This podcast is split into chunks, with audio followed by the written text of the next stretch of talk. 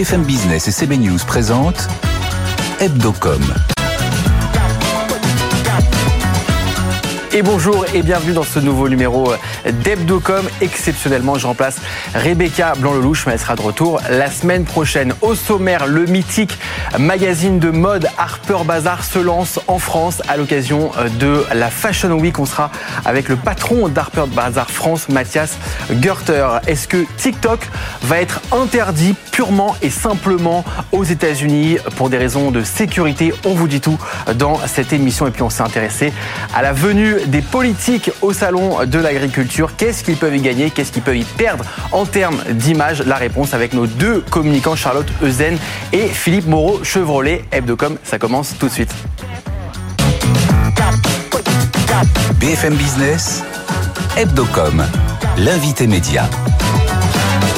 Et comme chaque semaine, il nous accompagne sur ce plateau. Il n'a pas pris de vacances, Frédéric Croix. Jamais. Directeur de la rédaction de CB News. Alors que la Fashion Week se déroule en ce moment à Paris, Prisma Media, la filiale presse de Vivendi, lance Harper Bazaar, la version française. Harper Bazaar, c'est le plus vieux magazine de mode encore en activité, créé aux États-Unis en 1867, présent dans 28 pays. Nous sommes avec Mathias Gertler, directeur de la rédaction d'Harper Bazaar France. Merci d'être avec nous. Le magazine est en kiosque depuis le 23 février. Alors qu'est-ce que vous pouvez nous dire sur les premières ventes?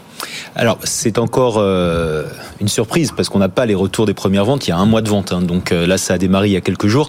Pour autant, on a déjà dans les endroits euh, un peu atypiques où on est distribué quelques retours atypiques parce que bien sûr il y a le réseau de distribution classique, les kiosques, les relais et tous les tous les points de vente traditionnels. Mais pour ce projet-là, qui est ouais. avant tout un bel objet de presse de 300 pages, de 750 grammes, c'est un livre sur la mode un livre, vous voyez, je dis un livre, un magazine, mais qui pourrait être un livre sur la mode.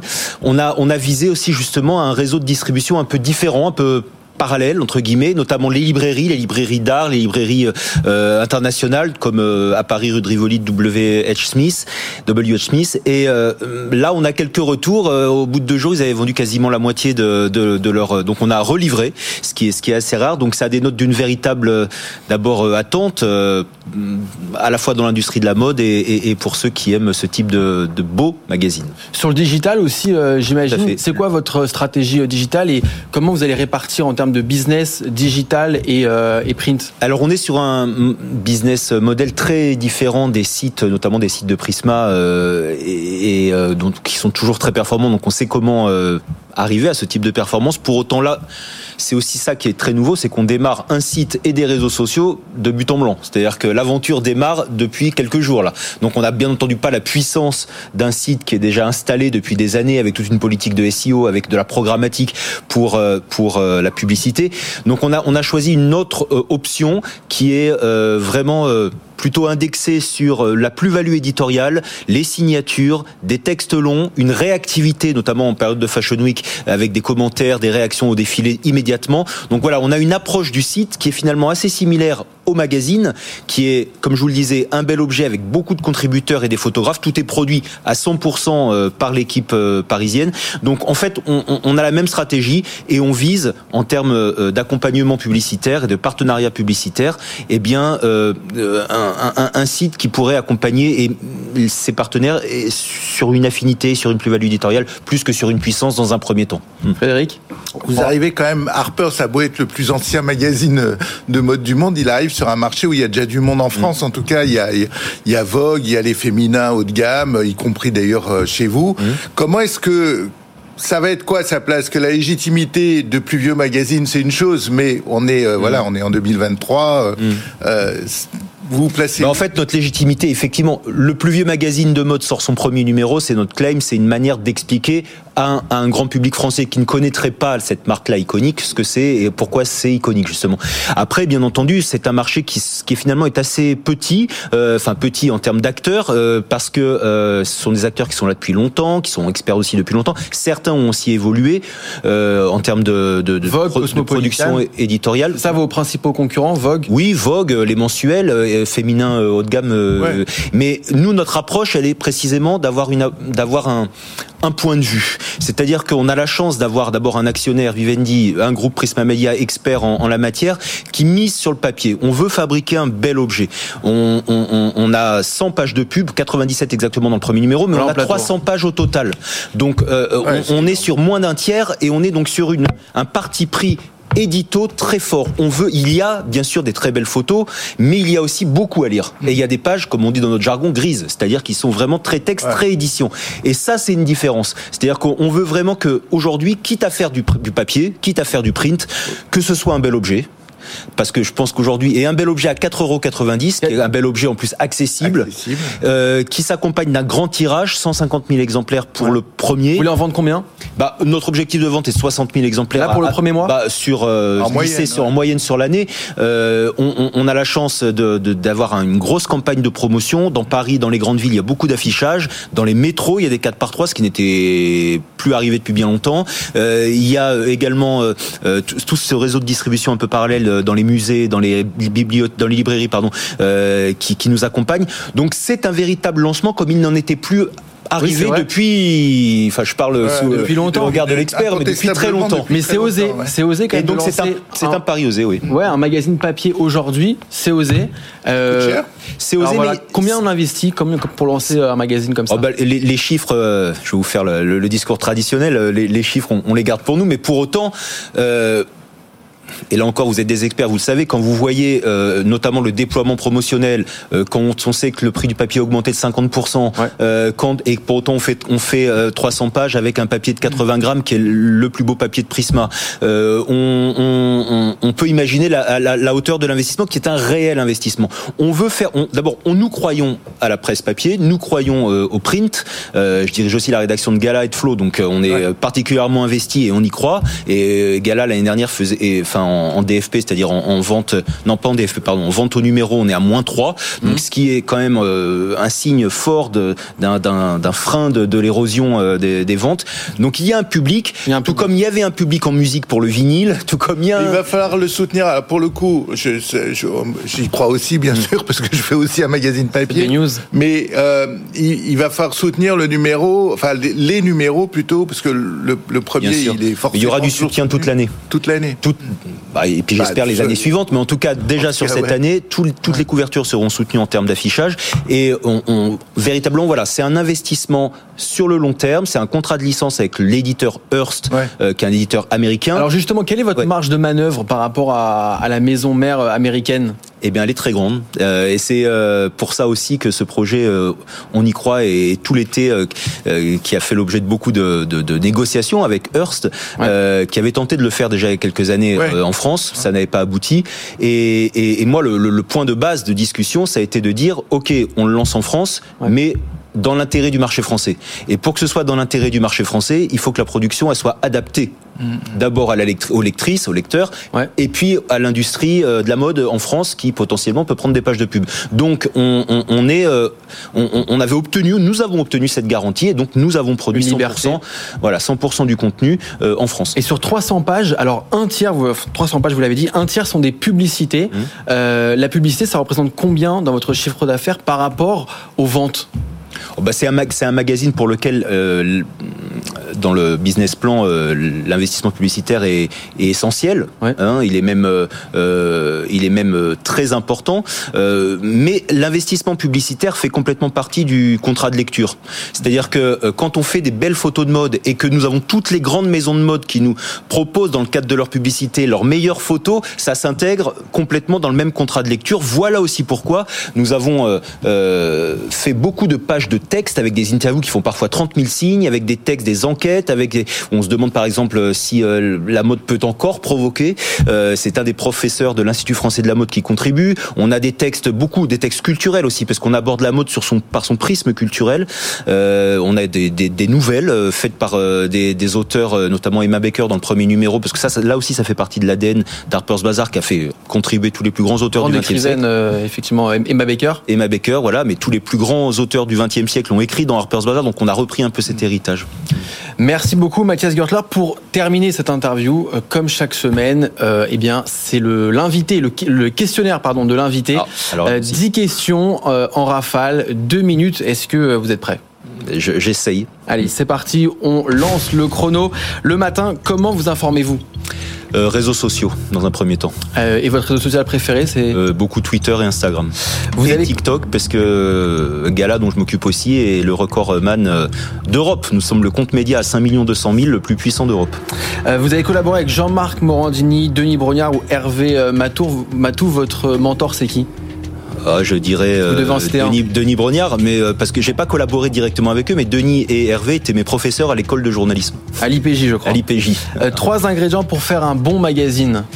Euh, la différence, euh, la qualité du produit, c'est-à-dire penser au contenu, mais aussi au contenant. Je parlais de bel objet. Aujourd'hui, quand on veut faire un magazine et de la presse écrite, je pense qu'il faut avant tout penser à un bel objet, donc un beau papier, une belle impression et, des beaux articles et des belles photos. Vous l'avez dit, vous êtes directeur aussi de la rédaction de Gala, l'info people la plus grosse de ces trois dernières années. Oh bah ça doit euh, être concernant les, les Windsor, euh, ça nous a beaucoup occupé entre les mariages, euh, les décès, les les Mexit, enfin voilà. Tout Alors plutôt William ou Harry? Plutôt ah, plutôt plutôt William. L'émission du PAF qui vous a le plus marqué? Euh, bah, je, dirais euh, tout le monde en parle euh, et puis euh, les émissions de Marc-Olivier Fogiel avec qui voilà je m'entends bien et qui je pense a, a, pas mal défriché les émissions de la rue aussi. Sur quel support vous préférez travailler? Digital, print? Bah, j'ai toujours travaillé sur les trois supports. Ma formation, c'est la presse écrite. J'ai fait de la télé, de la radio. Donc, je pense qu'aujourd'hui, les médias digitaux permettent de, de rassembler toutes ces expertises. Donc, j'aime assez. La télé a encore un avenir ou pas pour vous? Euh, Je pense que la télé a, un avenir euh, dans, si elle reste et si elle euh, demeure événementielle. Et quelles questions vous auriez aimé qu'on vous pose et qu'on vous a pas posées? Pourquoi vous avez toujours la foi Alors pourquoi vous êtes sur la foi? Parce que je pense qu'avec des beaux objets, on peut y arriver. Merci beaucoup, Mathias euh, Gertler. Vous êtes donc le directeur de la rédaction d'Harper Bazaar, nouveau un magazine de luxe et de mode du groupe Prisma. Je le montre euh, à l'antenne en télé. Et pour ceux qui aiment le luxe, hein, on rappelle euh, que notre émission de luxe iconique Business est tous les vendredis soirs à 21h sur BFM Business et sur toutes vos plateformes digitales. Un nouveau magazine américain donc qui se lance en France, un autre qui disparaît. On voit ça dans le journal. BFM Business, Hebdocom, le JT de la com. Et bonjour Léo Dumas, journaliste BFM Business. Ce média euh, qui disparaît, c'est le site français de Vice. Oui, clap de fin pour Vice France, le site spécialiste des sujets décalés et des phénomènes de société. C'est son rédacteur en chef qui l'a annoncé sur Twitter cette semaine. Après 15 ans d'existence en France, la maison mère américaine a donc décidé de fermer son bureau parisien d'ici à la fin du mois de mars. Une trentaine de salariés seront affectés, mais c'est dans l'ensemble le groupe Vice Media qui connaît de grosses difficultés économiques, notamment liées à un secteur publicitaire en petite forme. Faute de rentabilité, il a déjà taillé même plusieurs fois dans ses effectifs ces dernières années et a annoncé euh, sa mise en vente au mois de janvier. Média, euh, toujours la Formule 1 euh, reprend ses droits ce dimanche sur Canal+. Avec le premier Grand Prix de la saison, il a lieu à Bahreïn. La Formule 1, c'est le bon coup de Canal+, hein, qui a récupéré les droits de diffusion en 2012. Depuis, les audiences ont doublé de 600 000 à 1,2 million de téléspectateurs en moyenne chaque dimanche de course et chaque dimanche de Grand Prix. La chaîne cryptée double ses ventes, c'est ce que dit Maxime Saada cette semaine dans le journal Challenge. L'année dernière, Canal+ s'est donc empressé de renouveler les droits de diffusion de la compétition. Elle les conserve jusqu'en 2029 contre 60 millions d'euros par an, d'après le journal L'équipe. Et on poursuit avec euh, TikTok, le réseau social chinois qui est dans le viseur de nombreuses administrations euh, occidentales le gouvernement fédéral américain, le Parlement euh, du Canada, les institutions européennes ou encore le Parlement euh, du Danemark, tous ont acté ces derniers jours l'interdiction de TikTok sur les téléphones de leurs fonctionnaires. La France réfléchit elle aussi à bannir l'application chinoise de ses administrations. Et pour cause, TikTok est soupçonné de transférer les données de ses utilisateurs vers la Chine, là où l'État peut avoir directement accès aux données des entreprises. C'est ce qui pourrait donc pousser les États-Unis à aller encore plus loin. Un projet de loi propose l'interdiction pure et simple de TikTok sur le territoire américain. Il a été adopté ce mercredi en commission, mais doit encore faire l'objet d'un vote au Sénat et à la Chambre des représentants. Dans l'actualité euh, des marques, une collaboration inédite entre Haribo et Vans. Oui, la marque de bonbons et la marque de chaussures s'associent autour d'une collection capsule. Vans proposera donc des vêtements, des baskets et des accessoires imprégnés de l'univers Haribo. On le voit hein, pour ceux qui nous suivent à la télévision. Vans s'approprie le célèbre ours d'Haribo, le Golden Beer qui fête ses 100 ans cette année. Et comme le veut la devise du confiseur, la collection a été pensée pour les grands et les petits. Elle fera son apparition en ligne et dans les points de vente Vans à partir du 6 avril prochain. Et notre campagne euh, coup de cœur, euh, Léo, cette semaine, c'est celle de la compagnie Wigo. Avec son agence Rosa Paris, ensemble, ils encouragent les petits gestes du quotidien, mais qui font la différence pour la planète. Ils s'adressent aux écolos, malgré eux, dont vous faites sûrement euh, partie, Julien, si vous prenez une douche à deux.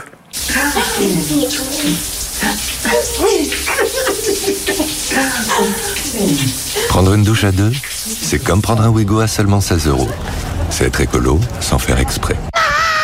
Pourquoi t'as fait ça? Maman Maman Se faire priver d'écran par sa mère, c'est comme prendre un Wigo pour seulement 8 euros. C'est être écolo sans faire exprès. Voilà une campagne qui permet surtout à la compagnie ferroviaire de réaffirmer le bénéfice écologique du train. Elle a été réalisée par Guy Delapalme. Merci Léo Dumas. Un petit mot peut-être Frédéric sur cette euh, campagne écolo? Toujours, en tout cas, toujours brillante de la part de Rosa Paris qui s'amuse beaucoup avec Wigo.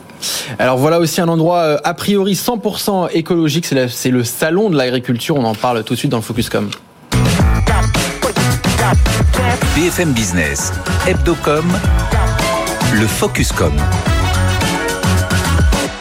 Le salon de l'agriculture est devenu un lieu incontournable pour les politiques français, toutes générations euh, confondues. Alors pourquoi un tel engouement de la part des hommes et femmes politiques pour cet événement? Quels gains en termes d'image peuvent-ils tirer de leur visite? Et qu'est-ce qu'ils ont euh, à y perdre? Nous sommes avec Charlotte Eusen, communicante et associée chez Tilder et Philippe Moreau-Chevrolet, communicant aussi, président de MCBG Conseil. Et pour introduire ce débat, on a interrogé euh, les Français via notre sondage exclusif Harris Pour Hebdocom et BFM Business avec cette question est-ce une bonne ou une mauvaise chose que les responsables politiques se rendent au salon de l'agriculture? Alors avec près de 80%, les Français répondent que oui, c'est une bonne chose. Alors je m'adresse à vous, euh, Charlotte Eusen. Est-ce que c'est étonnant cette réponse?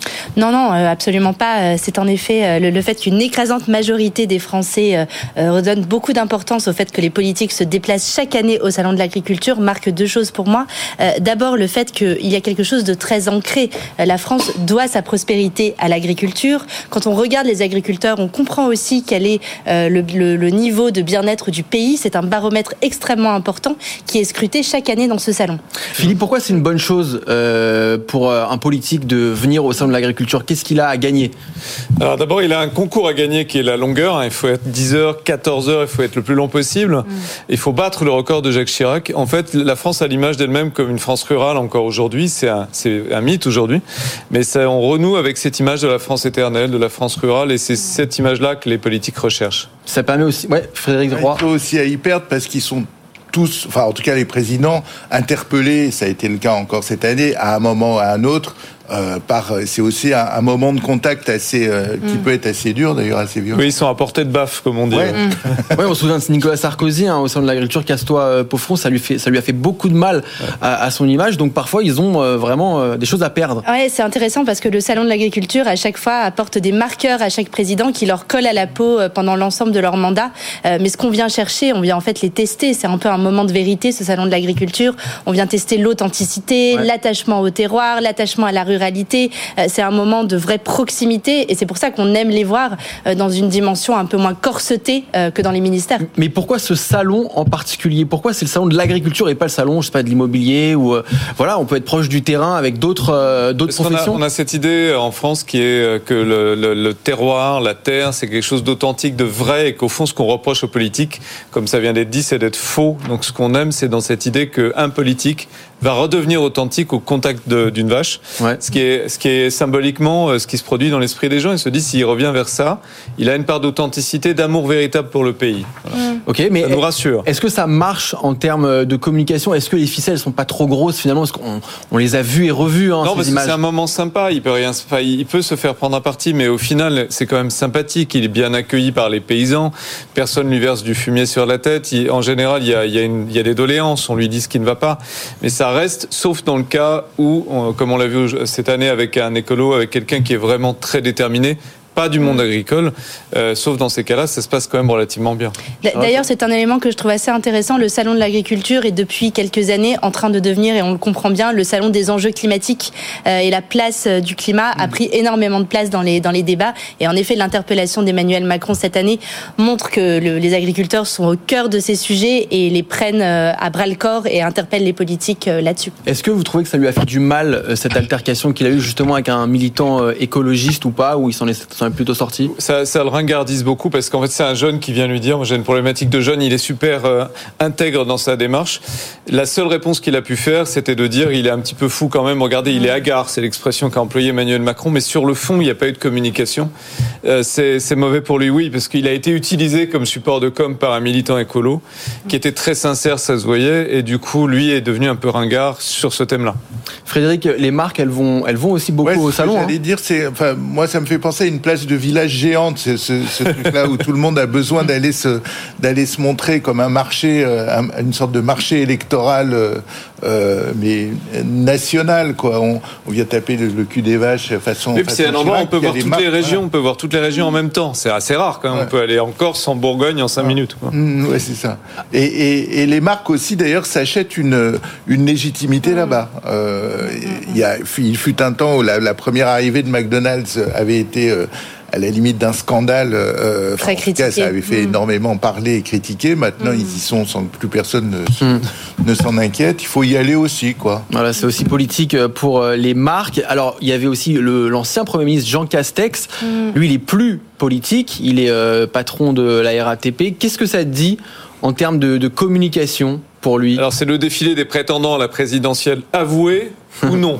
C'est Et ça. Castex, il a quand même lancé une petite campagne autour de lui, en tout cas ses soutiens, pour dire que, eh ben, si l'occasion se présente, il pourrait être présidentiable. Ça a fait l'objet d'articles. Donc il est là aussi pour montrer sa dimension nationale. Ils viennent tous. Tous ceux qui viennent au salon ont des ambitions, des idées derrière la tête. Darmanin, Le Maire, ils sont tous passés là-bas. Voilà. Mais pour moi, il y avait peut-être un peu moins d'attente pour lui parce qu'il avait déjà cette étiquette de terroir, de proximité, euh, de territoire euh, que pour euh, Emmanuel Macron, qui est vraiment le président des villes et qui devait vraiment faire ses preuves et qui doit chaque année faire ses preuves dans ce type de salon. Et c'est vrai qu'il y a ce record toujours à battre. Euh, Jacques Chirac, c'était combien de temps qu'il est Je resté crois qu'il avait fait 8 ou 10 heures.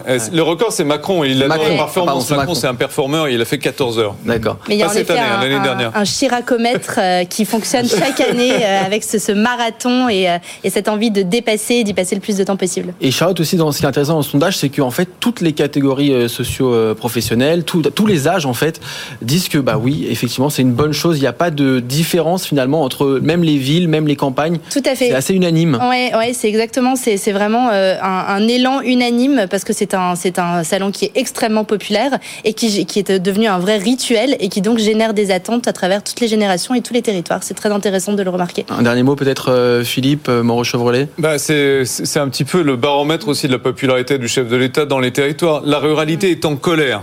Elle a manifesté il n'y a pas très longtemps, le 11 février. Mais là, pour l'instant, ça reste, on le voit, assez contrôlé. Donc c'est une façon aussi de voir comment on est le président par rapport au pays. Là, il a passé l'examen, ça va. Merci beaucoup à tous les trois. Charlotte Ozen, je rappelle, hein, vous êtes associé chez Tilder, Philippe Moreau-Chevrolet, président de MCBG Conseil. Tout de suite, c'est votre chronique, Frédéric Roy. Et oui. Allez, c'est parti. BFM Business, Hebdocom, la chronique média.